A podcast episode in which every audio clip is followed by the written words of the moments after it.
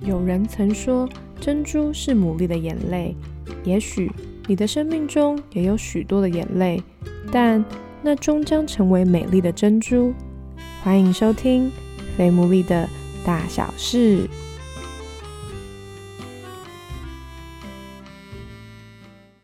Hello，大家好，我是 Sarah，欢迎收听第四十一集的《非牡蛎的大小事》。过去一周的爱情故事系列真的非常精彩，那也会继续带给大家许多不同而且很特别的爱情故事。目前呢，已经有两个故事正在筹备当中，所以就请大家拭目以待喽。不过还蛮特别的事情，就是有蛮多人会特别私讯我说喜欢小故事系列，但大家都很可爱，都会称呼我为飞牡蛎。大家如果之后想要私讯的话，就可以直接在私讯当中就称呼我 Sarah 喽，不然我每次看到飞牡蛎都觉得蛮好笑的。但如果你还是很想要叫我飞牡蛎的话，也是没问题的啦。那也不少人都有真的推荐绘本给我，那我就也会陆续去看大家贴给我的绘本，然后就再跟大家来分享。不过，因为后续排程的关系，所以我们十月份的小故事就提前先在本周亮相。那今天的绘本呢，蛮特别的，它的故事的名称就只有一个字，叫做“点”。那我们就先一起来听这个故事吧。点，画图课结束了，微微却还是无法离开。他的图画纸是空白的。微微的老师低头瞧着那张白纸，他说：“哇，暴风雪里有一只北极熊，真好笑。我就是不会画画嘛。”微微说。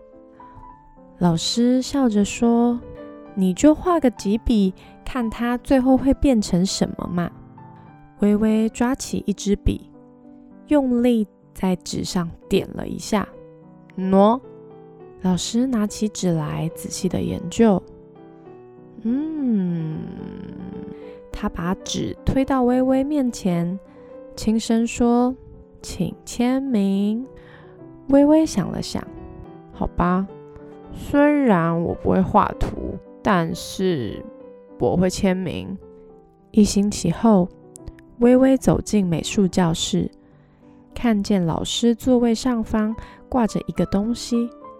他大吃一惊，那是他画的小点点，还配上了漩涡形状的金色画框。嗯，我可以画得更好。他打开从来没用过的水彩盒，开始工作，微微画个不停。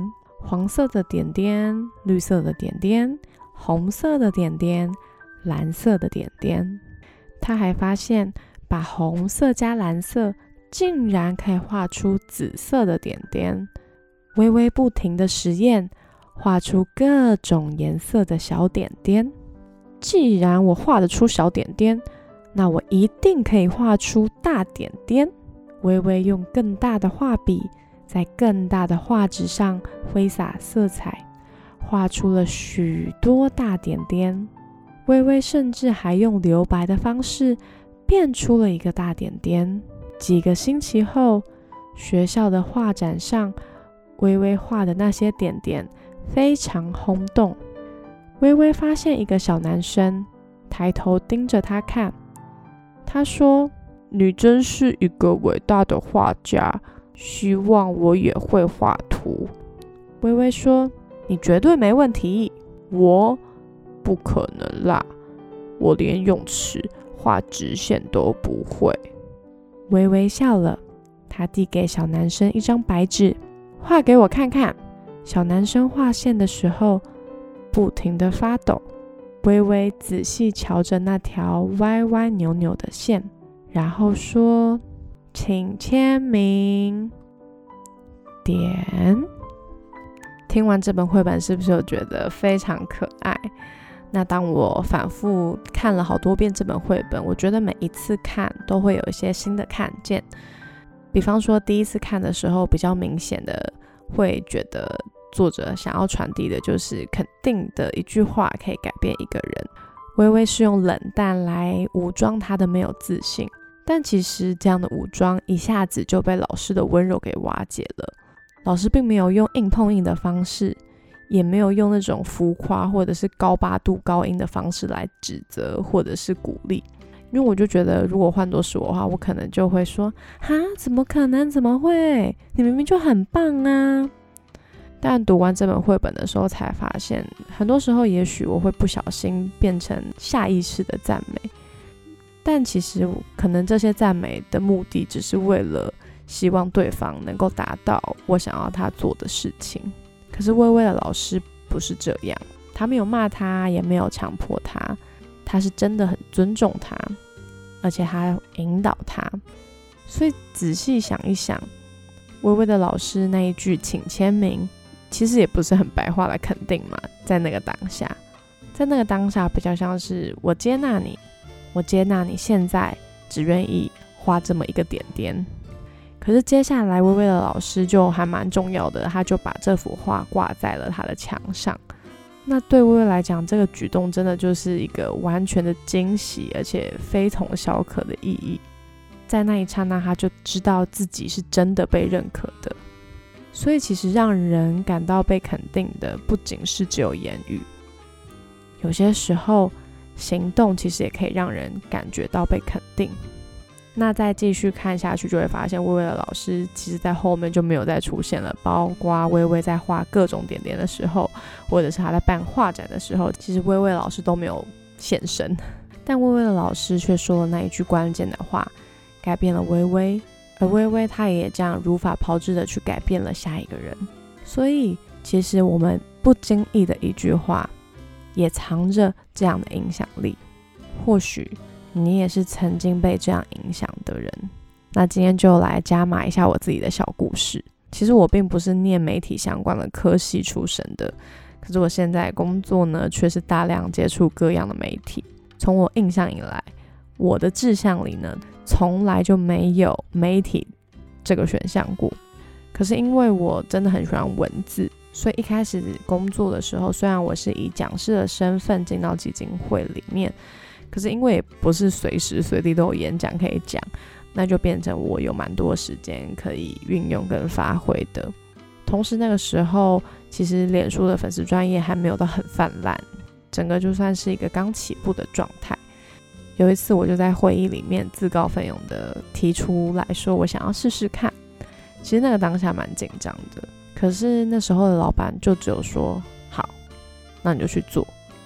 所以接着我就尝试了蛮多跟媒体相关的，包含有拍摄一些节目，或者是有写歌创作等等的这些，他都让我放手去做。